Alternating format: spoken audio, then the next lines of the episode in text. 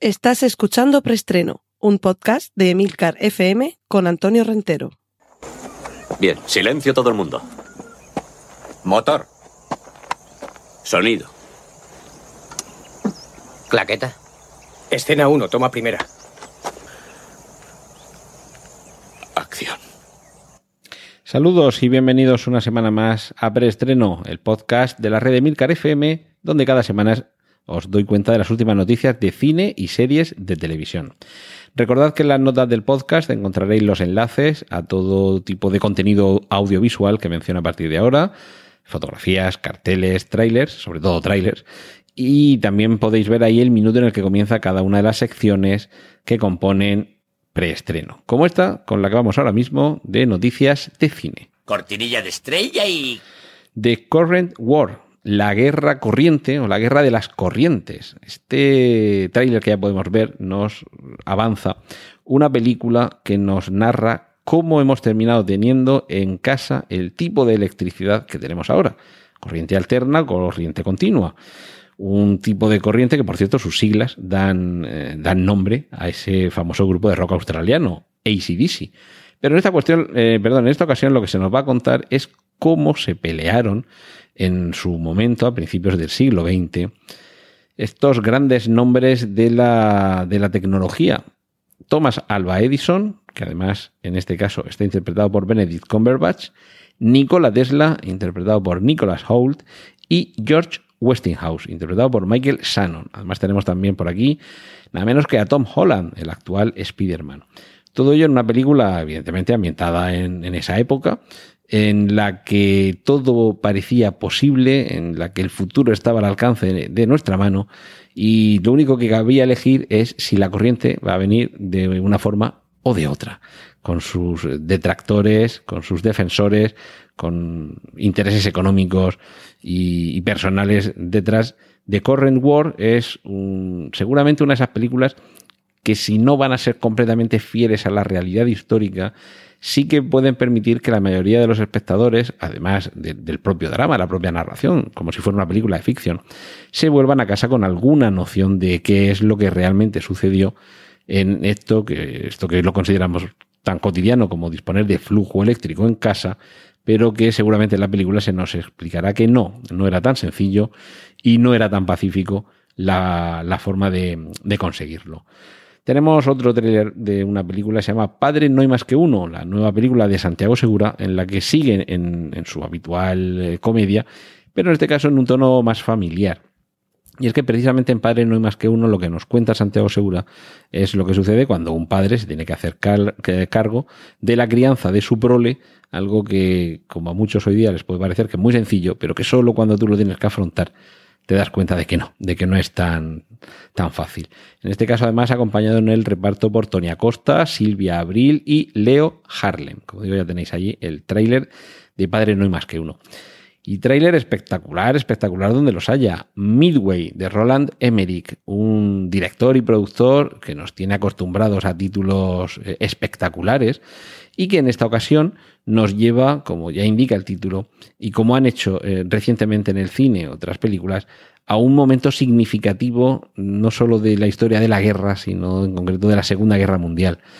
Hemos tenido hace ya unos cuantos años Pearl Harbor, hemos tenido también Dunkerque, hay otras películas muy recomendables como puede ser Stalingrado o aunque no se llama eh, como la ciudad o la zona donde tuvo lugar Enemigo a las puertas, eh, por no hablar de Salvar al Soldado Ryan y demás, pero bueno, en los últimos años nos faltaba que eh, los avances, sobre todo en el campo de las imágenes generadas por ordenador, permitieran revivir de una manera lo más espectacular posible esos momentos decisivos de nuestra historia moderna.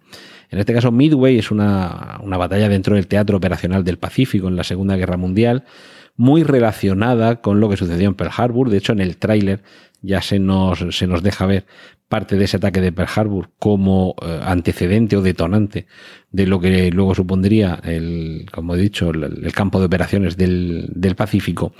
Y aquí lo que tenemos es, junto a esas escenas espectaculares, marca de la casa, Roland Emmerich, y un, reparto de, actores que tratan de poner rostro a los personajes de una historia eminentemente bélica y de personas que se están jugando la vida y que tienen en sus manos el destino de, del mundo. Tenemos a Woody Harrelson como el, almirante Nimitz, a Dennis Quaid como el almirante Halsey y luego actores bien conocidos como Patrick Wilson, Luke Evans, Aaron Eckhart o Nick Jonas. Todo esto tendremos que esperar hasta, eh, hasta noviembre.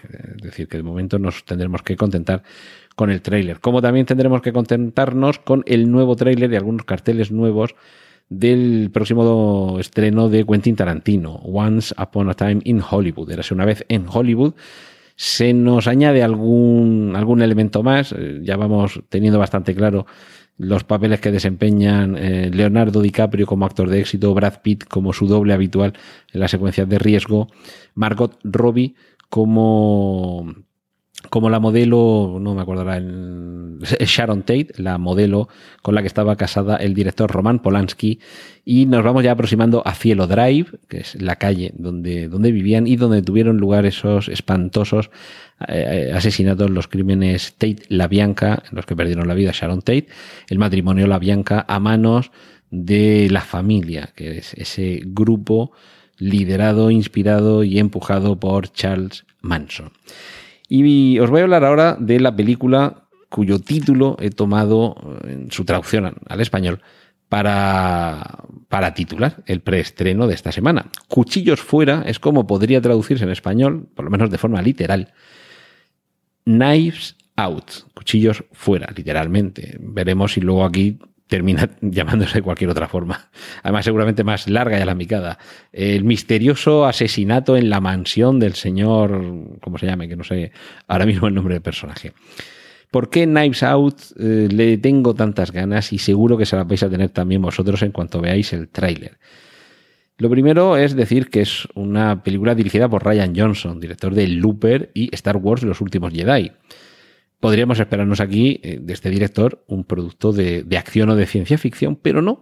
Ha optado, y además él mismo lo reconoce y así lo ha comunicado, por homenajear a esas grandes películas que adaptaban grandes novelas de Agatha Christie, en las que teníamos un espacio más o menos cerrado, le hace un barco, un tren o una mansión, en este caso es una mansión, un grupo de personajes más o menos relacionados, podían ser familia o, trabajar los unos para los otros, estaban emparentados de alguna manera, tanto social como económica, laboral, familiar o afectiva, y en este caso así parece, que es también una familia, en la que fallece uno de sus miembros, en este caso parece ser que es el patriarca, y hay que descubrir quién es el culpable de ese crimen. Esto es lo que en la jerga cinematográfico americana se, se denomina Who Done It, escrito todo junto, Who, ¿quién? W-H-O, y luego la contracción de, mm, del verbo hacer de quién lo hizo, que sería D-U-N-N-I-T, o sea, Who Done It, quién lo hizo,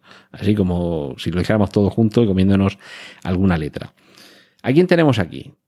Un reparto coral encabezado por Daniel Craig, que es el detective que debe descubrir qué es lo que ha sucedido, y al quien acompañan como parte de esa familia en el seno de la cual ha tenido lugar el crimen, Chris Evans, Jamie Lee Curtis, Ana de Armas, Don Johnson, Tony Collette, Michael Shannon y otros dos eh, nombres, Catherine Langford y la Keith Stanfield, que creo que no son tan conocidos.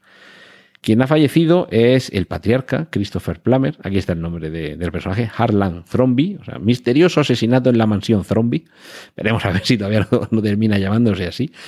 Pero echadle un vistazo al tráiler, porque Ryan Johnson es capaz de demostrar en este tráiler cómo una historia aparentemente tan manida y tan manoseada como es la del crimen que tiene lugar en el seno de una familia adinerada dentro de una mansión eh, de riqueza exquisita en su decoración, todos vestidos con unas, unas piezas eh, impecables.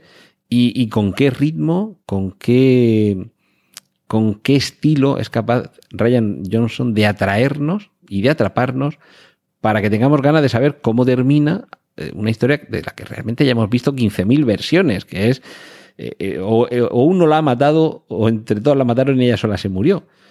Y, y, y, cómo, bueno, si es que ya sabemos que Pito, Pito, Gorgorito, alguno de ellos será, ¿vale? Pero volver a contártelo y que viendo el tráiler tengas ganas de volver a ver a un grupo de familiares con rencillas, odios y resquemores varios, atrapados en una mansión, mientras que un excéntrico detective tiene que resolver el asesinato, eh, ya lo digo, echad un vistazo al tráiler y seguro que tendréis las mismas ganas que yo de ver esta película. Por cierto, mm, dato peculiar, el personaje que aquí interpreta Daniel Craig, que pasa de resolver las intrigas con dotes de acción como en James Bond, ahora podemos hablar más tarde de James Bond, pero aquí va la cosa un poco más por una vertiente más intelectual, más de examinar pistas concienzudamente, eh, ver en las relaciones y en las reacciones de los protagonistas de esta historia qué extraños vínculos y qué eh, afectos y desafectos mantienen entre ellos. Todo eso eh, está a cargo de un detective que es bastante peculiar por lo que vemos en el tráiler, no tan excéntrico a lo mejor como pueda ser Hércules Poirot, pero sí que tiene ahí un poco lo suyo. Y me ha llamado la atención el nombre del personaje detective, Benoit Blanc. Benoit es un nombre francés, escrito Benoit con B, y Blanc, pues como blanco pero sin la O final. Y digo, me ha llamado la atención porque digo, voy a ver si es que esto es algún personaje de algunas novelas. No, no, parece que no, que es el guion original. Pero es curioso porque Benoit Blanc, escrito exactamente igual, es el nombre de un actor francés que, que, no sé cómo le habrá sentado y qué es lo que tendrá que decir al hecho de que un personaje protagonista de una película que seguramente va a tener bastante repercusión se llame exactamente igual que él. Seguro que hay ahí algún, alguna historia divertida que, que contar. Cortinilla de estrella y... Y vamos con la sección dedicada a los remakes y las secuelas. Descubrimos al actor Paul Rudd, o, o, o quizás lo descubrió el gran público, porque evidentemente ya había trabajado antes, en la serie Friends. Era Mike Mierda Embolsada, el divertidísimo y abrazable novio de Phoebe. Y desde entonces muchos le cogimos muchísimo cariño y nos dio mucha, mucha eh, eh, alegría verle interpretar a un personaje muy querido dentro del universo cinematográfico Marvel, como es Ant-Man. Pues bien, ahora Paul Rudd va a pasar a formar parte de otro grupo no menos popular. Si los eh, Vengadores ya han sido un grupo popular, imaginaos los cazafantasmas. Y es que va a estar dentro de eh, la tercera parte de las aventuras de los cazafantasmas, de los personajes que ya conocimos en la 1 y en la 2. Porque si recordáis, hace un par de años hubo otro cazafantasmas, en esta ocasión con protagonistas femeninas, eh, que, bueno, vamos a dejarlo en que corrió menos éxito del que seguramente esperaban. Y esperemos que ahora Paul Rudd siga teniendo la suerte que todos le deseamos y que este Cazafantasmas 3 con la mayor parte del reparto original, sea también un gran éxito. Como seguro que también será un gran éxito Hobbs y Shaw, el spin-off de Fast and Furious. En este caso ya tenemos un tráiler en el que aparece un personaje, otro grandísimo actor como es Idris Elba, que acompañará a Dwayne Johnson, The Rock, y a Jason Statham, que son los protagonistas de este Hobbs y Shaw. Y otro tráiler sorpresa sorpresa porque a mí es que hasta ahora no me sonaba haber visto muchas noticias de que esto estuviera ya tan, primero en marcha, o si vi la noticia se me había olvidado, y luego que estuviera ya tan terminado. Volvemos a Yumanji. Yumanji, The Next Level, Yumanji, el, el siguiente nivel, es la secuela del remake que tuvimos, eh, creo que fue este año pasado, si no recuerdo mal, y en el que los protagonistas eran Jack Black y Dwayne Johnson, The Rock. En este caso, mm, en el tráiler se nos desvela lo que yo creo que es la gran sorpresa de esta película. Pero yo me, voy a permitir no revelároslo para que os sorprenda a vosotros en el tráiler, igual que me sorprendió a mí. La variante que se introduce sobre la naturaleza de los personajes protagonistas. Si visteis el Jumanji, el remake, sabéis que hay unos protagonistas, unos, unos chicos, unos adolescentes, que se introducen dentro del videojuego Jumanji y que dentro del videojuego adopta eh, el aspecto eh, externo de estos otros actores, entre los que he mencionado, a Jack Black y a Dwayne Johnson. Pues algo sucede con, con, la transposición de personajes del mundo real al mundo digital en relación con estos otros dos personajes y os lo dejo ahí. Eh, echad un vistazo al tráiler que seguro que os va a divertir y os va a hacer tener ganas de ver este Jumanji The Next Level. Cortinilla de estrella y... Y vamos a la sección de series. Tenemos dos series, una de ellas un poco, un poco peculiar porque es una comedia que cuando empiece a contaros los detalles vais a ver que lo original es precisamente que sea en tono de comedia. Padre que muere en extrañas circunstancias, madre que coge a la hija de corta edad y se la lleva a medio de un paraje inhóspito a criarla mientras la va preparando para que sea la, la superviviente definitiva. Y hay un momento en el que esta superviviente definitiva regresa a la civilización y trata de descubrir, de desentrañar el misterio que hay en torno a la muerte de su padre. Hasta ahora realmente originalidad un poco justiniana. Es que ya hay una serie que se llama Hannah, que evoluciona desde la película del mismo título. Y bueno, esto en alguna que otra ocasión lo hemos visto. ¿Dónde está la novedad de esta serie que por cierto se llama Two Weeks to Live? Dos semanas para vivir. Pues primero que parece ser que va a ser una comedia. Todo esto que yo os he contado, mm, claro, es lo bueno. Como ya tenemos ese tropo muy manido, porque ya hemos visto películas y series en las que sucede esto, claro, nos faltaba verlo en tono de comedia. Y además, ¿quién va a aportar ese tono de comedia? La protagonista, que es nada menos que Macy Williams, Arya Stark, en Juego de Tronos. O como dice el director de cine y, podcaster eh, Rodrigo Cortés, podcaster en Todopoderosos y Aquí hay Dragones, estamos hablando de la niña progresivamente fea. Porque es, que, a ver, hay que reconocer que en, la primera temporada Arya Stark era una niña mona, pero conforme ha ido creciendo, no sé si por el maquillaje en la serie, ese peinado que le ponen, esas orejas y esas cejas que no se las depilan, eh, la verdad es que ha ido cogiendo un rostro realmente que no parece hermana de sus hermanos de la serie. Pero sí que hay que recordar, mm, si has visto la serie, que estamos ante una gran actriz capaz de realizar con solvencia mm, la interpretación de un papel tan complejo como pueda ser el de, el de este personaje. Así que creo que hay que darle más que un voto de confianza, sino tener mucho interés por ver qué es lo que nos propone esta serie cuando llegue a emitirse. Y vamos a terminar la parte dedicada a las series con una que procede del éxito del reciente estreno de Pixar Disney, Toy Story 4. ¿A quién le habrán dedicado una serie? ¿Qué personaje es el que va a tener su nueva serie?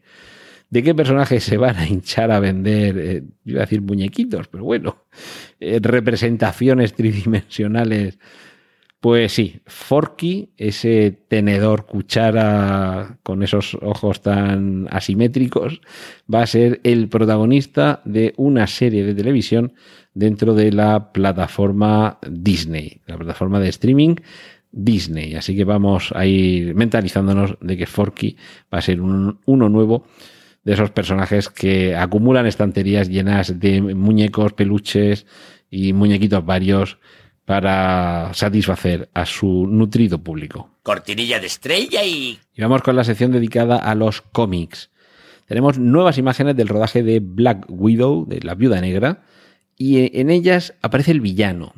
Un villano que, sobre el que circulan diversas teorías en cuanto a, a su identidad porque por el aspecto, yo ya no entiendo tanto de, de, este nivel de conocimiento de personajes de los cómics, pero bueno, parece ser que podría ser dos o tres de ellos. Hay uno que es el que tiene más papeletas, pero bueno, hay diversas teorías. Y una de esas teorías en concreto, sobre uno de esos personajes, explicaría el vínculo que tiene con la fase 4. En fin, eso son teorías, habrá que ver en la película cómo se sustancian.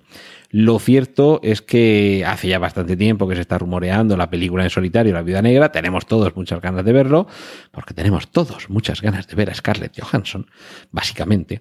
Pero, en fin, quienes hayáis visto Vengadores Endgame, seguramente estaréis más intrigados todavía por ver en qué momento de la acción del universo cinematográfico Marvel se sitúa la acción de esta película, sobre todo si tenemos en cuenta esa teoría que circula por ahí y que dice que según el personaje que sea, permitiría enlazar con la fase 4. Mm, en fin, seguiremos, seguiremos informando. Y de lo que podemos informar de momento, poco, pero lo poco que podemos informar nos llena de, ganes y de ilusión, es de la serie más cara que hasta el momento habría producido o se va a disponer a producir Netflix. se ha llegado a un acuerdo con Warner Bros. Television para llevar a la plataforma de streaming de la N Roja Sandman, cómic de auténtico culto, obra del gran Neil Gaiman, y que además permite, si esto funciona bien, que no debería por qué no funcionar bien, permite disponer de un rico universo en el que se conectan diversas, eh, diversas colecciones, diversos personajes, de Sandman a, a Muerte, a John Constantine, a La Cosa del Pantano, que recientemente os conté que habían tenido problemas de gestión de impuestos en la producción y básicamente la habían cancelado antes incluso de estrenarla, aunque ya la tenían a medio grabar. Y esperemos que todo esto permita que ese rico universo de, dentro de las publicaciones de la línea Vértigo de DC Comics puedan encontrar su casita aquí en Netflix. Recordemos que últimamente ha habido otras series debidas también a Neil Gaiman que han gozado de gran éxito en televisión. American Gods, Good Omens y también hay una serie por ahí que se llama algo así como eh, Universos Posibles o Historias Posibles de Neil Gaiman, algo así. Eh, yo por lo menos he visto dos capítulos, mm, podría decir que son dos capítulos dobles, porque en cada capítulo de una hora de duración hay como dos historias. Y además una mezcla un poco entre, mm, entre Alfred Hitchcock presenta, eh, Amazing Stories y The Twilight Zone, porque son historias que tienen algún elemento que, nos puede sacar un poco de lo convencional o de nuestra realidad o nuestro mundo real eh, tan triste y limitado. Eh, pero también hay eh, esa presencia como una especie de hilo conductor del propio Neil Gaiman, que aparece como una voz en off narrando, contextualizando o simplemente en algún televisor que aparece en, la serie, en algún momento de la serie, en el que se le está entrevistando y, lo que está explicando en esa entrevista tiene eh, algo de, ya digo, de contextualización de qué es lo que estamos viendo. Yo me alegro infinito porque Sandman es de esos personajes de culto que además se disfruta y es un personaje de mucha calidad y sus historias son realmente apasionantes y creo que la serie de televisión puede hacer mucho por eh, darlo a conocer entre quienes eh, lo desconocían hasta ahora. De hecho, a todos esos puedo decir que los envidio porque estáis a punto de descubrir un universo muy rico, muy fascinante y, además con muchos cómics. De hecho, os, sugeriría que buscaseis alguna guía en, internet para orientaros, para orientaros, pues son muchos cómics, muchos personajes y que empecéis por el principio o, por alguna serie o alguna novela gráfica o alguna serie imitada concreta, ya si os gusta, vais expandiendo, porque yo, si no recuerdo mal, en mi colección de más de 35.000 cómics, pues es posible que haya como un par de baldas dedicadas exclusivamente a Sandman, a John Constantine, Hellblazer, eh, Muerte, La Cosa del Pantano en sus diversas etapas. Eh, antes de que llegara Sandman, evidentemente, tenía su universo propio, pero luego hay un momento en el que se conectan. Y si todo esto llega eh, a través de Netflix a la televisión, ojalá, ojalá que haya ahí eh, una especie de universo Sandman, algo parecido a lo que en el cine ha supuesto el universo cinematográfico Marvel, de conectar distintos personajes, distintas series y distintas aventuras y distintas líneas eh, argumentales. Ojalá, ojalá que Netflix haga, haga lo suyo. Si la anuncia como la producción más cara que van a afrontar, seguramente tendremos esa suerte. Cortinilla de estrella y... Y terminamos con la sección dedicada a las adaptaciones. Final Fantasy ha sido un videojuego, bueno, sigue siéndolo, ha sido película y también va a ser serie de televisión. No, no, se han facilitado muchos detalles, seguramente los que sí que conozcáis todo el universo eh, Final Fantasy, este dato que voy a dar ahora os pueda dar alguna pista, y es que, eh, según ha comunicado Sony, la serie se desarrollará en el mágico mundo de Eorcea. Eorcea, seguro que a los que sois fan de Final Fantasy ya se os acaba de encender la, la bombillita. Y no se ha facilitado ni fecha de estreno, ni actores, por, por cierto, serie de imagen real, ¿vale? pero mm, todo parece indicar que ya será para 2020 cuando llegue esta serie. Y última noticia por hoy, y esta también es una noticia grande, el universo de Harry Potter llega a la pequeña pantalla. Hemos tenido las películas, evidentemente las novelas, hemos tenido también esa otra serie cinematográfica spin-off que es eh, Criaturas Fantásticas, que está teniendo también mucho éxito. Y ahora va a haber también una serie de televisión que eh, en esta eh, sí que vamos a volver a... Ahí, que se me acaba de decir, a Hogwarts. A Hogwarts. Y mm, parece que va a ser también una precuela. Estaría ambientada en parte en Hogwarts y en parte en el resto de Europa. Es decir, que yo creo, si no estoy muy equivocado, que encajaría en medio de criaturas fantásticas y la saga de Harry Potter. Yo, yo creo que va un poco por ahí en medio. Pero bueno, se acaba de anunciar, seguro que tendremos mucho tiempo por delante para, para dar más noticias según vayan surgiendo. Y de momento esto ha sido todo esta semana aquí en Preestreno. Muchas gracias por acompañarnos y la semana que viene más. ¡Y corten! Gracias por escuchar Preestreno. Puedes contactar con nosotros en emilcar.fm barra preestreno donde encontrarás nuestros anteriores episodios. Genial, la positiva.